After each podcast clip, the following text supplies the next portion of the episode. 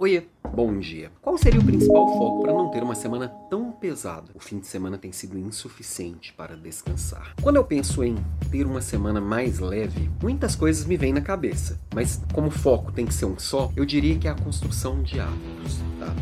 bons hábitos, eles são construídos com consciência, intenção e disciplina. Primeiro eu tomo consciência do que precisa ser feito, eu coloco intenção naquilo, já que é algo que naturalmente eu não faria, já que ainda não faz parte do meu hábito, e disciplina, porque não vai ser fácil. Nosso cérebro ele foi programado para sobreviver, para economizar energia, e não para dar certo, e não para evoluir, para se diferenciar, né? Então, toda vez que eu identifico uma coisa boa que eu quero incluir na minha rotina, e essa coisa boa vai muito além das nossas decisões pessoais, né? A gente pensa muito no hábito, o hábito de dormir no mesmo horário, o hábito de comer no mesmo horário, o hábito de escovar os dentes, é, o hábito de fazer uma atividade física, de leitura, etc. E tal, mas o hábito ele é construído, inclusive, nas atividades coletivas. Se eu tenho o hábito de todos os dias falar com a minha equipe no mesmo horário, se eu tenho o hábito de todos os dias é, iniciar o trabalho com as pessoas no mesmo horário, aquilo vai se tornando leve para todo mundo, porque eu não preciso pensar. Eu já sei que X horas é a hora de conversar com a equipe. Então, se eu não preciso pensar naquilo, se eu não preciso ter aquele esforço que parece pequeno, mas do ponto de vista é, é cerebral é muito pesado, o esforço da tomada de decisão, ele já facilita as coisas, né? E hábito, eu sempre tenho que começar ele pequeno. Eu preciso entender que eu preciso tirar a resistência primeiro para criar a continuidade e a consistência em seguida. Então, se eu quero criar o hábito de leitura, e eu não leio nada hoje, não adianta eu me forçar a ler 30, 40 páginas num dia. Isso não vai acontecer. Logo eu vou achar que isso não é para mim. Não, eu vou ler dois minutos. E, e, e aquela atividade tem que estar tá 30 segundos de mim. Então, eu vou, se eu vou ler na hora que eu acordar, o livro tem que estar tá na minha mesa de cabeceira. Se tem mais de 30 segundos, é tempo suficiente para meu cérebro arrumar uma boa desculpa para não fazer. E, e aí eu gosto do método da corrente, que é do epiteto, né? É, tem um monte de gente criou métodos parecidos, mas a raiz, pelo menos a mais longa, a mais distante que eu já vi é do epiteto, que é dois mil anos atrás. Que ele falava o seguinte: tudo aquilo que você faz todos os dias e cria uma corrente de consistência, você vai conseguir fazer que aquilo faça parte do seu dia. E aí, por exemplo, tem um aplicativo aqui que chama Loop, é, construtor de hábitos.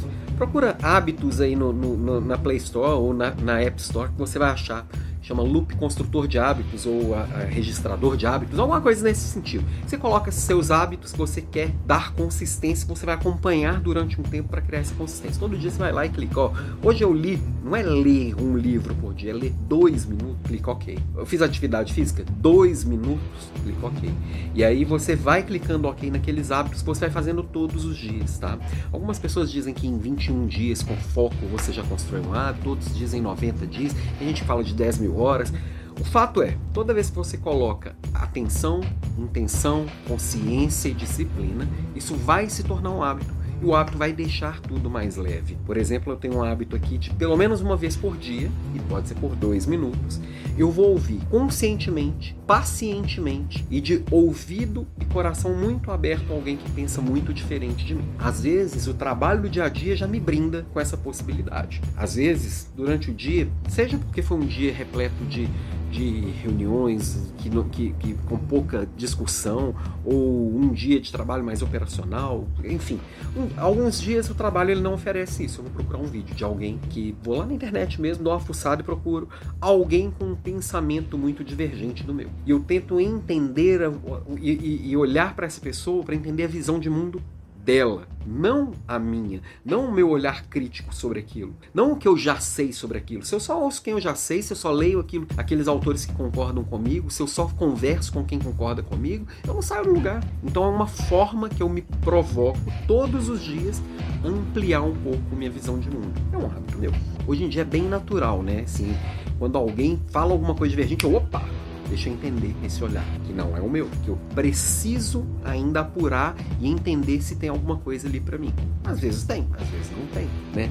E então te deu uma ideia, um, um, exemplo de um hábito que não necessariamente é parar para fazer uma atividade. Às vezes é o hábito de discutir tal assunto, às vezes é o hábito de provocar a equipe sobre um determinado assunto, um hábito de falar sobre um indicador. Enfim, cria seus hábitos aí. Falando em hábito, toda quarta-feira, já, você já sabe, que tem a Leader Class, que é uma aula gratuita que eu trago sobre liderança, que eu dou uma aprofundada em um tema específico que os próprios alunos, as pessoas que acompanham a aula escolhem. Essa semana nós vamos falar sobre carreira, liderança e carreira, como cuidar da própria carreira. Então, quarta-feira, 6h47 da manhã.